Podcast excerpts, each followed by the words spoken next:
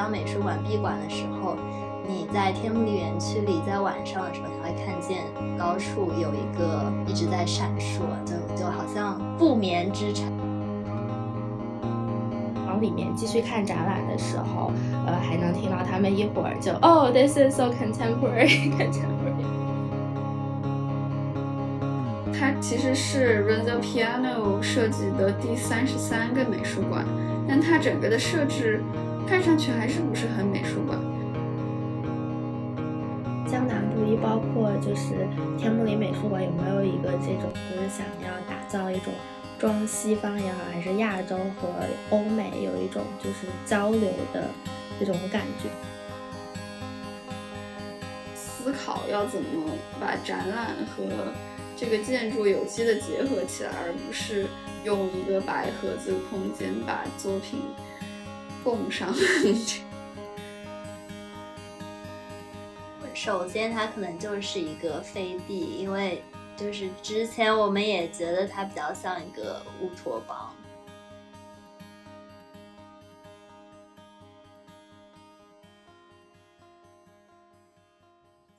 大家好，欢迎来到啊啊啊！这里是一档由三位年轻的艺术从业者主持的泛艺术类聊天播客。我是静雯，我是悠悠，我是韩琦。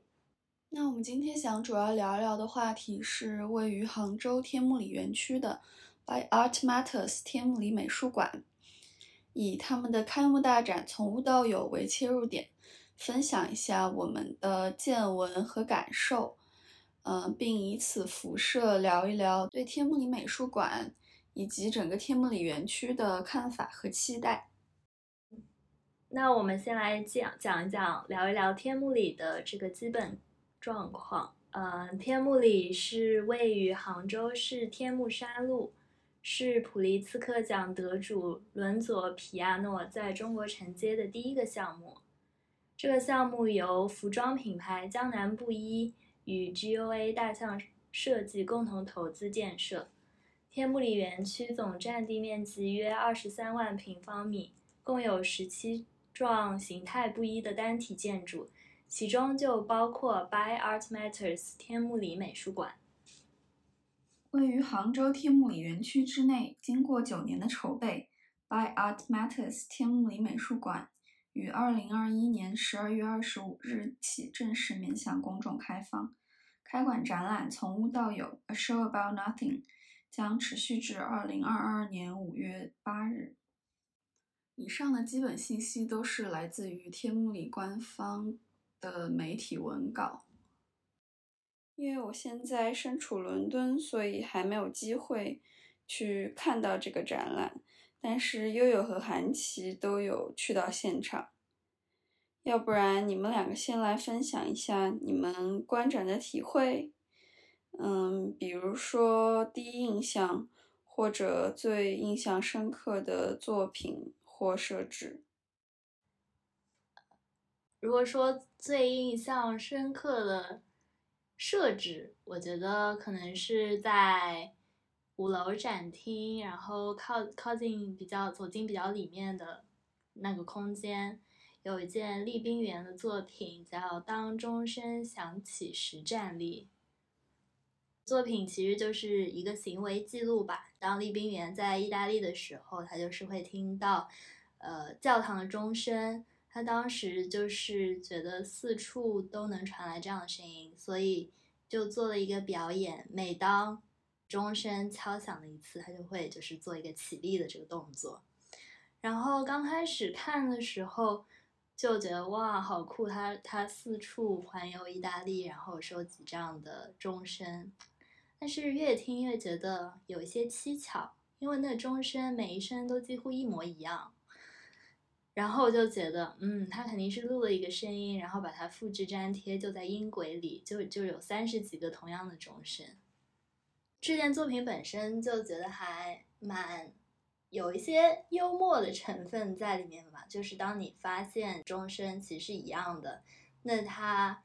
为什么要拍那么多教堂的街景？感觉也是真实与虚假融合在一起，就像我们现在的现实生活一样。然后我觉得我说的是印象深刻的设置，就是因为其实在他隔壁的那个空间是有 Martin Creed 的一个作品，就是做了一个灯光的装置，嗯，那个灯光就是一闪一灭，一闪一灭，非常有节奏。这个节奏跟那个钟声有一点呼应，又有点排斥，因为它其实不是匹配的。但我觉得，就是当你在听钟声的时候，然后你旁边就是有这样的空间闪烁，会有一种就是莫名的契合，觉得还挺有意思。然后另外一点是，Martin Creed 这个作品，它其实是二十四小时都会都在展出的，所以当美术馆闭馆的时候。你在天目里园区里，在晚上的时候，你还会看见高处有一个一直在闪烁，就就好像不眠之城的那种感觉，就是二十四小时美术馆，还挺酷的。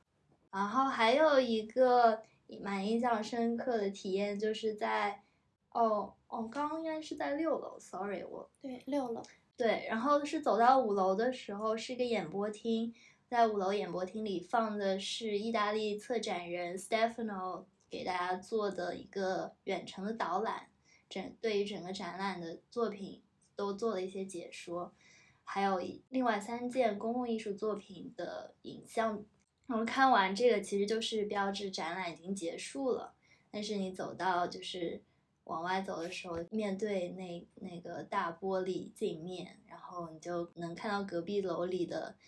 裁缝阿姨正在辛勤工作，然后因为他们应该是给江南布衣打版的裁缝，然后就是觉得在美术馆里可以看到另外一边，他们也在做一些创造，然后是他们创造出来的这些衣服，让江南布衣有了这个机会去做当代艺术，做不一样的空间，给观众带来全新的体验。我觉得这一点就是。就是两者一下子一下子都串起来了，他们好像也在做表演。那我印象最深的，呃，一件作品，其实我印象深有很几很多件作品，但其中一直在我脑海中萦绕了好几天的一件作品，在也是在六楼 Tino Segal 的作品，就是是这样的。其实悠悠比我提前一天先去看展览，然后他看完了之后跟我说了两个，一个是。又对呃当代艺术重拾回了信心，然后另一个是有一个很好玩的，但不给你剧透了。然后我那一天我就一直在想是什么，不给我剧透是有什么，我就一直在期待，脑袋里就一直有这个幻想，有有这个记忆点，一直到在那个展览动线是先看完一楼的展品，然后坐电梯到六楼，然后我们坐电梯到六楼了之后。电梯门一开，悠悠就 走在前面，然后走两步回头看我们一眼，走两步回头看我们一眼，然后我就觉得整个就是六楼，因为它电梯一出来，其实也是一个蛮大蛮空的一个空间，呃，也是旁边有一个挺大的落地窗，整个就是是一个比较感觉比较空旷的一个空间，但当时就是又很安静，然后又有两步一回头看我们。就有一种非常神奇的那种 tension 在，就有一种紧张急迫的感觉，然后我就觉得应该会发生点什么了。这时候就突然有一个有一个志愿者阿姨大声的喊：“哦！” 吓了我一跳，然后他就开始。和另外呃两个志愿者一起，他们三个就围绕着我们几个观众循环着说：“Oh, this is so contemporary, contemporary, contemporary. Oh, this is so contemporary。”大概围绕我们说说唱了四遍吧，又说又跳，然后还有就是他们就是声音起伏不一，嗯，然后整个气氛和一开始就是非常。平静，然后但是又很有那种嗯紧迫感，形成了非常鲜明的对比。觉得这个还是给我印象比较深的。包括我们后来在在六六层往里面继续看展览的时候，呃，还能听到他们一会儿就哦，this is so contemporary，contemporary。我和另外一个我们的朋友都甚至想进去参加他们，加入他们，和他们一起说 this is so contemporary。然后包括就看完整个展览出出去了之后，整个脑子里一直都是 this is so contemporary。就是听你讲的时候的感觉，其实它就是从无到有。你进去的时候其实什么都没有，就是空空的一个，整个空间只有点建议的那张桌子，然后对，另外就是有两个人站在这个空间里面，就就除此之外就没有任何其他的东西。嗯，当声有了声音，有了动作之后，它一下子就把这个空间填满了。对对，是的，就因为声音它穿透性就很强，所以就是你在远远的，你自己哪怕你在听立冰园的那个钟声的时候，你还能听见外面在唱这首歌。对，而且我觉得也有点打破了那种就是美术馆白盒子，然后非常肃静的那种气氛。对，我觉得我以前就老师经常会提到 Tino Cigar，但是你其实看他的那些你能看到的记录，都是一些文字的复述，或者是很干瘪的讲了他的观念，然后我都会觉得很没有意思。但是因为他很多其实也就像这个表演一样非常简单，但是听了你们的描述之后，我会觉得。呃，其实它里头有更多的那种很暧昧的东西，包括他给的这个 slogan，This is so contemporary。那它其实，呃，也是嘲讽，也不是嘲讽。你你从这个美术馆离开之后，你那个 take away 的东西就一直萦绕在你脑子里头。它就从一个 slogan，一个很明显的东西，变成了一种余韵。然后也和他这个展览的主题挺契合，挺妙的。就是你要真的要去感知它的那个空间，然后打开你的感官。嗯，我我我在看完这些资料之后，我印象最深刻的作品是那个呃呃梁兰芝的那个哎梁梁芝兰芝兰是。对，呃，面包的气味的那个作品，但因为我也没有看，但是对于面包的气味是每个人都有体验的，在我脑海中，它整个房间就是因为有那个气味，变成一种淡黄色的空间，很温暖。然后在美术馆里面做这个东西，嗯，可能很多人会觉得它没有意义，但我会觉得它其实也是美术馆。艺术家和机构跟观众的一个对话，有点玩味，然后可能很多观众他走进美术馆的那个心态是要去学到一点什么，或者是说他要去欣赏一点什么，但是艺术家和美术馆做的事情是戏弄他们，然后我觉得可能对于很多观众来说，嗯，他可能会接受一个。呃，好奇，然后去探索，然后有的人可能会觉得有点冒犯，而且这整个作品的形态也是能够非常让你感受到那个空间，因为通常情况下你是不会感知到气味的存在的，但是当你闻到一股那个强强烈的气味的时候，你就会开始想象那个气味从哪一个下水管道，从哪一个通气的整个设置里头。来到你的身边，然后环绕着你，可能也会像我一样对那个空间有一个抽象的颜色的想象。我我我还记得在之前读一本跟颜色相关的书，就是讲 Derek Jarman 那个导演，他就说他在他的想象中教堂是橙色的，觉得还挺神奇的。就变成一个非常私人的，嗯，嗯，因为橙色感觉给人大部分感觉就是很阳光、很热烈，然后可能你会跟面包的气味更加贴合，但你不会去想到就是教堂。橙色的光又让我想到 Alfred Ellison 在 Take Modern 的那个通道太阳。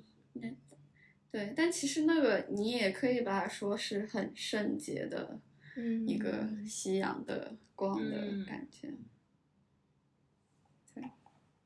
但它也有可能是它那个抽象是来自我们记忆之中。比如说，我觉得我是它是黄色的，我觉得是可能我更小的时候去那个面包店，它会给面包店打那个黄色的光，让面包看上去更诱人，然后它就变成了我记忆中面包的气味。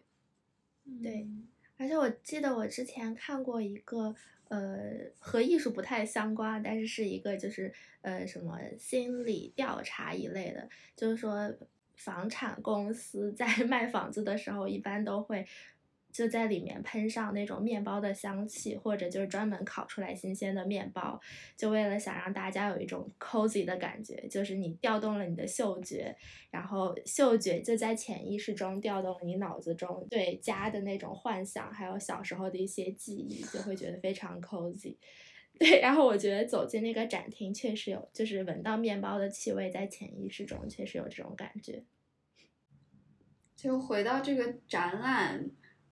策展人他有提到一个从无到有，就是无和有的概念。然后他说他想要让观众体验空和无之间的区别。你们有体验到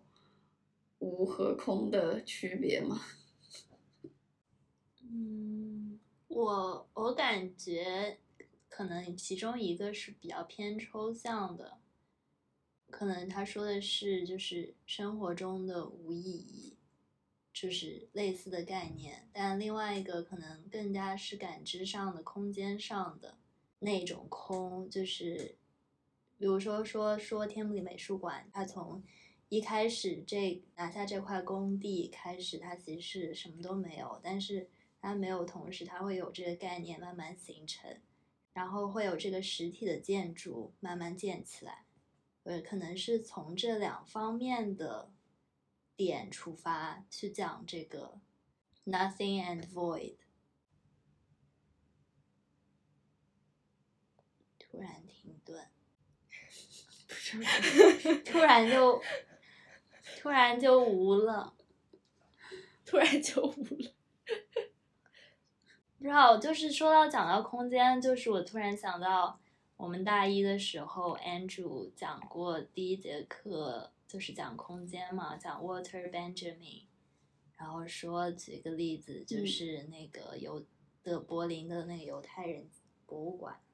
就是说他当时设计那个空间的时候，其实就是为了让你们去感知，就是当你感知到，那你在走路在。观看在触摸的过程中，你感知到的那个空间，其实就是可能他所谓的那个有，嗯就所谓空间的存在，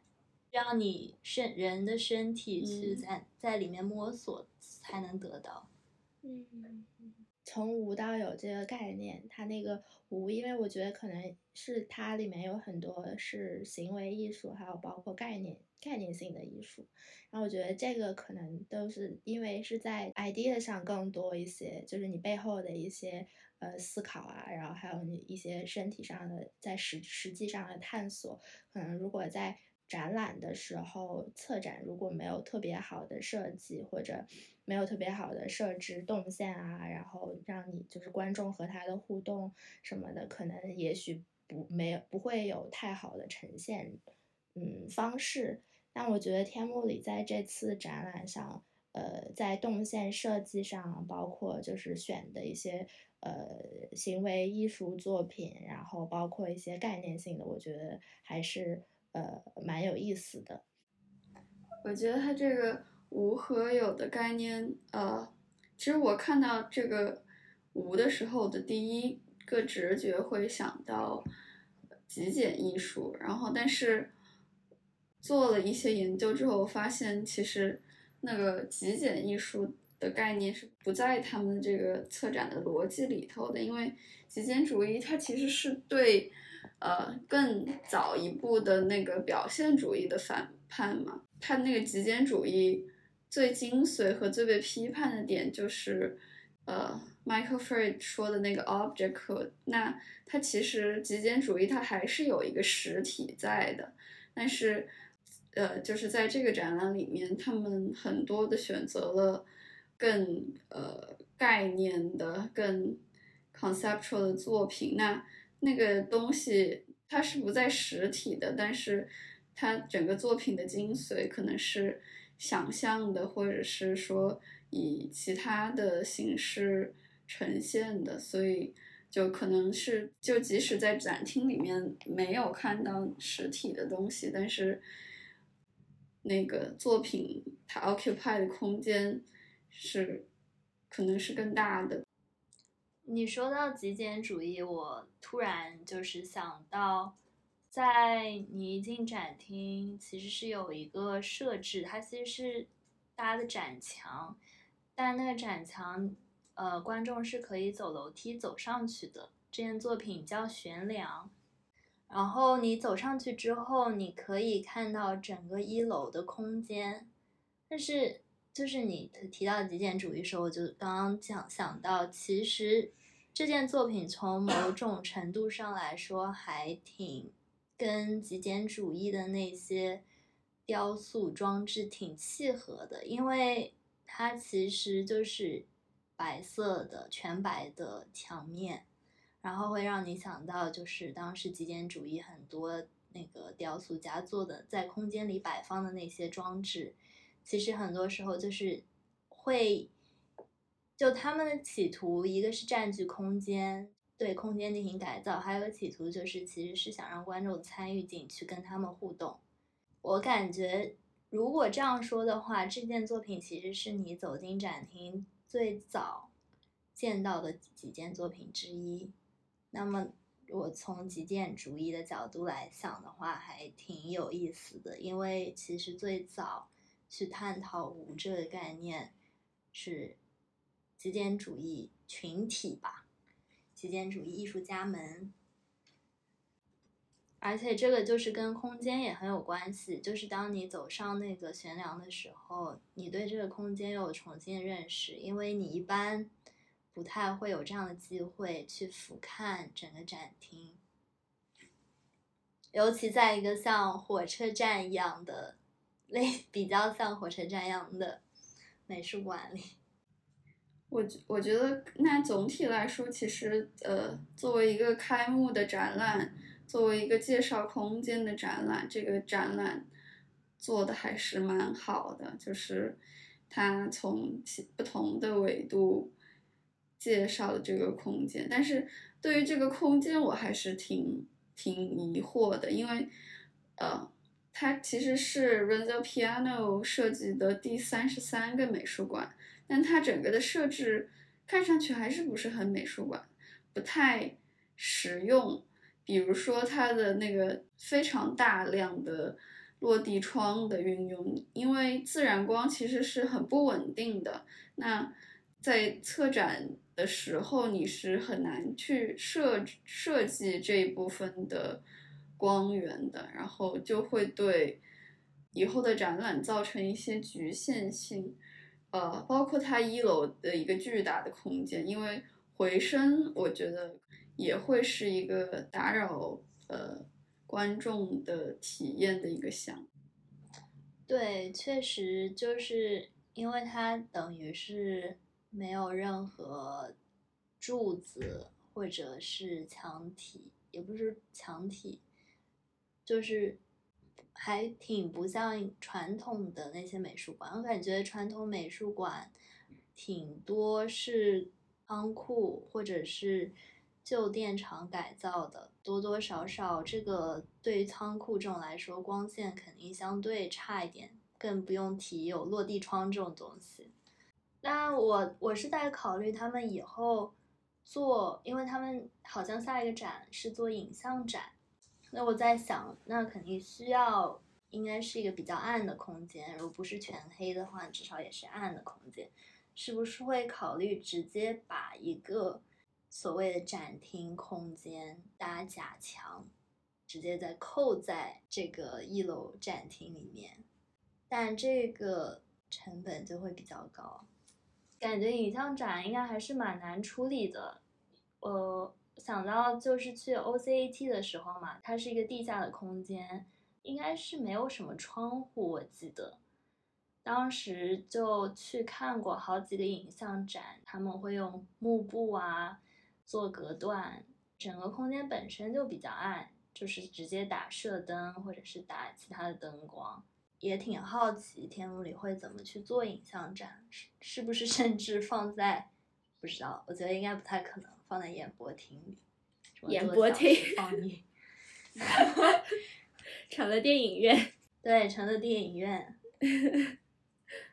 对，我觉得我猜可能也是，他可能就会就是根据展览来比较灵活性的。我记得这次它是呃一边就是冲着园区里的那一边，它的呃窗户落地窗是完全保留的，然后冲着城市的那一边，它是好像是用幕布还是用就是那种比较遮光的窗帘一种材质吧，然后把它给遮住了。我我记得当时在看 Renzo Piano 设计的那个理念里面，他是想打造一个可以让就是艺术展厅连接呃城市这种一个体验，所以可能他用了那种比较大的落地窗。然后我觉得也是这次展览就是冲着园区那边那个落地窗，我觉得还是嗯体验蛮好的，因为它里面正好也有一件作品是运用到了那一个那一个比较大的窗户。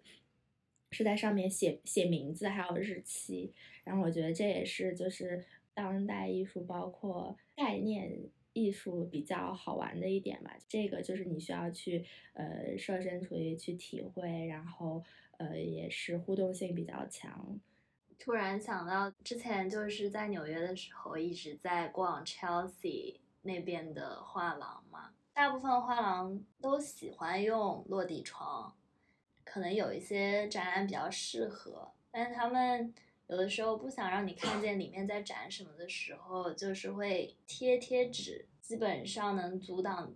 那个自然光进来，然后再在里面做那个射灯。我觉得画廊的话，它可能需要落地窗的原因是，它是也是一个商业行为，所以嗯它也需要是一个橱窗的空间。嗯，然后，可能美术馆以传统的逻辑来说，如果它是一个非常完美的白盒子，那那会是更好用的。嗯，但是我也觉得，可能这个这个建筑的它本身的这些条件，它也会限制，嗯、策展的人员，让他们更多的来去思考要怎么把展览和嗯。这个建筑有机的结合起来，嗯。而不是用一个白盒子空间把作品供上。嗯，是的，他们之前开馆之前，其实就是在那个落地窗上都贴满了贴纸，就是整一哦面都是贴了贴纸。当时在进门口那个地方留了一个像猫眼一样的装置，就是让你偷偷从这里看。就是也是个挑战，但是同时又很新颖。就像比如说这一次，他们不是在玻璃窗上可以把 Roman on Duck 的那个作品直接延伸到落地窗上。嗯，我觉得这个开幕展览还是给我们展现了他们整个团队的一些思路吧，嗯就是还是很玩味的，然后很当代。This is so contemporary 因为我知道他们团队里面的人大部分都非常年轻，有的甚至是刚本科或者硕士毕业，就是能看得出这是就是年轻人，他有一股冲劲，然后也有也有一些野心，是希望能把这件事情嗯做的更有意思，对，然后又同时有一点 playfulness，给自己解解乐，在工作压力非常大的时候。但对这一个展览，我还有一个非常疑惑的点，就是它的这个它这个概念是从无到有，然后无这个这个概念就是一个非常东方的概念，很多西方艺术家开始理解这个概念也是从呃，比如说呃日本的一些 wabi sabi 之类的概念，然后再可能往前了解到禅，但是。这整个概念又是从一个非常当代艺术、非常西方化的视角来介入，呃，再包括它其实是在杭州这样一个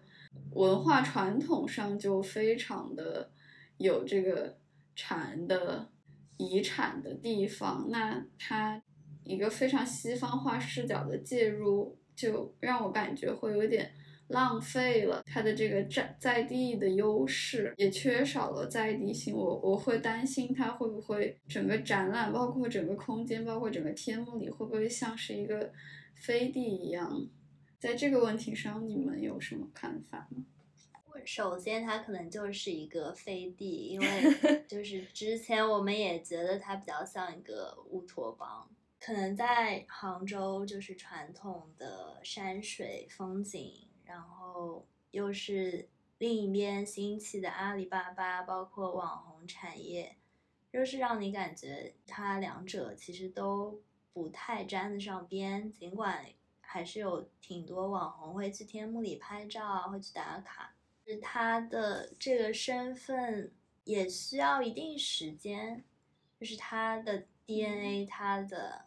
identity 需要跟着这个城市的发展，包括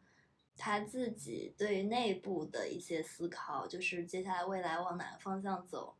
然后怎么样跟这座城市有更好的连接，我觉得也非常重要。当然。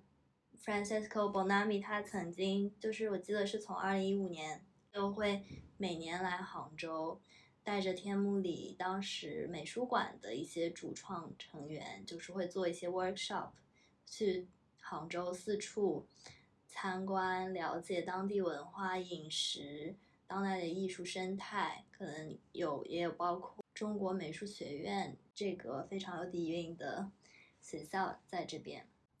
然后我觉得他作为馆长在这一点上面还是蛮负责任的，就是我相信他也会考虑到这个在地性的项目。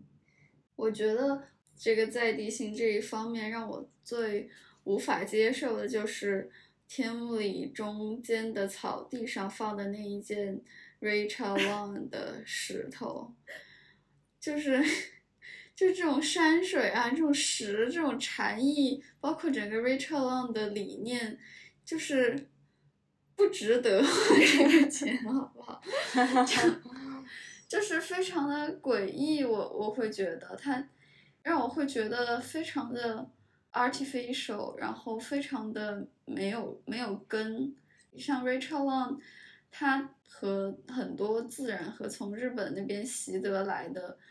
禅还有无的，还有 minimum 的概念都非常的，就关系都非常的密切。但是，如果把他的这一件这一件作品再放回到一个原本就更有这样的历史底蕴和哲学概念的地方上来的话，我会觉得有点不舒适。不过，不过你没觉得你去的时候，就是虽然在我们我们口中，就是它是一个非常突兀，就让人感觉不适的作品或者存在，但是你真的到园区里，其实你也没有感受到它的存在。确 实，对对，你但是你你知道你感就不感受到它，就更觉得这个没有必要是吗？嗯，确实，嗯。我会觉得，呃，天幕里它在整个理念上还是很有一点媚外的，嗯，就是可能文化自信还不是的，而且我也不知道，就是可能是你从一个比较偏传统的这个城市出发，然后他一下子跳脱到一个非常当代的东西，那这之间肯定是有间隙的。是可能需要时间或者更深度的思考和研究，才能把这个间隙弥补上。而是可能你觉得会比较突兀，是在这样一点，它其实是断层式的成长，就是为了为了实现它，我们去请了国外的策展人。一一方面是不自信，一方面是可能他更有那个那方面的经验。毕竟，博纳米也好，还是我们的其他的客座策展人也好，他们在当代艺术，首先资源也很多，资历也很丰富。你在国内要找一个这样的角色，确实也比较难。但是就是在这里看天幕里美术馆的策展团队能做多少，然后能不能承接我们自己的。想法，我们自己的文化是还挺重要的。我觉得这这个方面来讲也也是合理的，因为它整个都是新造的，也没有办法强求他说要要那么谨慎的对待每一个决定，那他嗯可以慢慢的有机的生长出来嗯一些东西。江南布衣包括就是天目里美术馆有没有一个这种就是想要打造一种中西方也好，还是亚洲和欧美有一种就是交流的这种感觉？因为像展览里面有很多那种欧美的艺术家比较呃功成名就的，然后把他们的一些作品，不管 commission 也好，还是呃把他们作品借过来，然后和一些呃中国的一些比较年轻的吧。呃，艺术家 commission 他们做一些作品，然后放在一起进行一种对话，然后包括像刚刚说的园区里面 Richard Long，然后还有我记得好像他们那个植物顾问是什么西班牙的，西班牙的植物顾问，嗯，JML，然后还有为那个园区设计了庭院景观的是一个日本当代的枯山水大师。包括他们在屋顶上有种那个龙井和白茶，我觉得也许也是在尝试一种对话。By the way，植物顾问是美国的，哦，水景，水景，水景，对，水景设计是西班牙的。，so international。呃，我觉得看起来有一点感人，就是你很能感受到他整个思维是建构在那个全球化的想象之下的，但是可能最近的最近的新闻就会让你觉得这个东西已经没有办法持续下去了。那我觉得他也是，就是李玲，他是说当时建天幕里其实就是想建一个就非常舒适的办公室，然后希望那个办那个办公空间可以集结很多他自己喜欢的东西。是我觉得他在邀请这些不同地方、不同国家的顾问设计团队来合作的时候，肯定也是往就是奔着我想要最棒的全世界最顶尖的技术和设计这个目标去的，感觉那种集大成。那我突然又想到 Renzo Piano 提出他的他给了这个整个园区的概念是像一个苹果一样，然后外面是坚硬，然后里面是柔软，然后当然我这个可能是过分解读，因为美术馆的空间是处于在一个比较中心的地带，包括它的那个驻留中心。好像是那个很柔软的内核，然后但是又很酸，然后有更多的生命力种子发芽的地方。啊，我可真是 会编。我们被洗脑了，就是说，它其实整个逻辑还是很自洽的，我觉得这也是为什么它还是有吸引力。对，而且是呃普遍公认会对这个项目评价蛮好的原因。好，我们要不要到最后一个环节？好，我给它取名叫 “Snake In”，就是好可爱我。们我们悄悄带几件作品进去，以我们对整个展览的理解为它增加一几件作品。我这次选的是明代的刘宗周写的《桃花源记》的书法，然后是行书。其实这不是一个非常有名的书法家，他其实是一个儒学大师，然后他祖籍也是绍兴人。我选《桃花源记》的原因是，我觉得《桃花源记》和我们每个人也有非常奇特的关系，就是可能里头也有一段痛苦的回忆，就是小的时候会被要求背诵它，但是。作为行书的《桃花源记》，其实我们不一定每个人都看过，也不一定看得懂，因为它还是从一个文本的东西变成了一个一个视觉的东西吧。然后再加上，我想说这个 “snaking” 这个这个概念的本身是它完全不需要实践，然后它就是一个完全想象的，所以我我们可以以任何形式把它放进去。而我我本人是非常迷恋那个呃中国画的手卷这种形式，但是现在在美术馆里我们是没有这个机会的。我的想象中就是我们可以在美术馆里面徐徐展开一幅手卷，然后再把它关上。我觉得《桃花源记》它所描绘的这个乌托邦的东西是，也是我对天目里和天目里美术馆的一个想象和祝福吧，可能。选件作品，祝福天目里。OK，那我来讲。其实我之前是想有有想三件作品，但是后来我们不是聊到就是落地窗的这个问题，然后想到接下来他做影像展也好，做其他展览也好，要怎么处理这个日光，我不知道可能会有甚至会有反光，然后就是外面又看得见里面，就是有点太透明。有想到，就是 Philip Perino 之前二零一七年的时候，在上海外滩美术馆，他其实有一层是请了几个表演者，然后他那些表演者就会不定时的去拉拉窗户的窗帘，滚动式的百叶窗，就是我觉得一个是本身展览有很多表演性的性质，另外一点就是。这个动作本身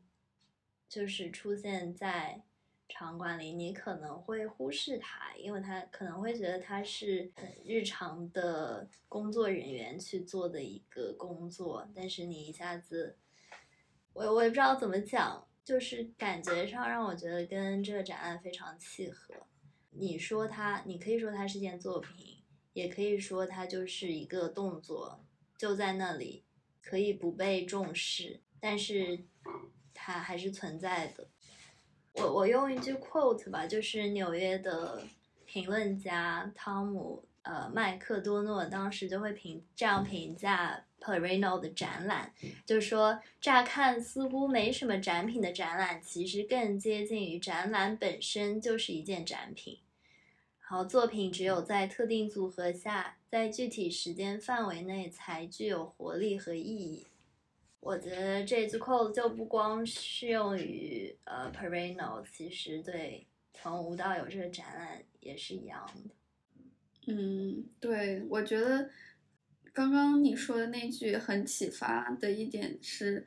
就是它可以是无，只要你。没有，你没有去发现，你没有意识到那个作品，那它就是无。但如果你意识到了，然后你去了解了背后的故事，可能你会觉得很惊喜。我觉得还是考验人感知的这个问题，就是你对身边的事事物有多细腻的感知，有有敏感发现的眼睛。嗯，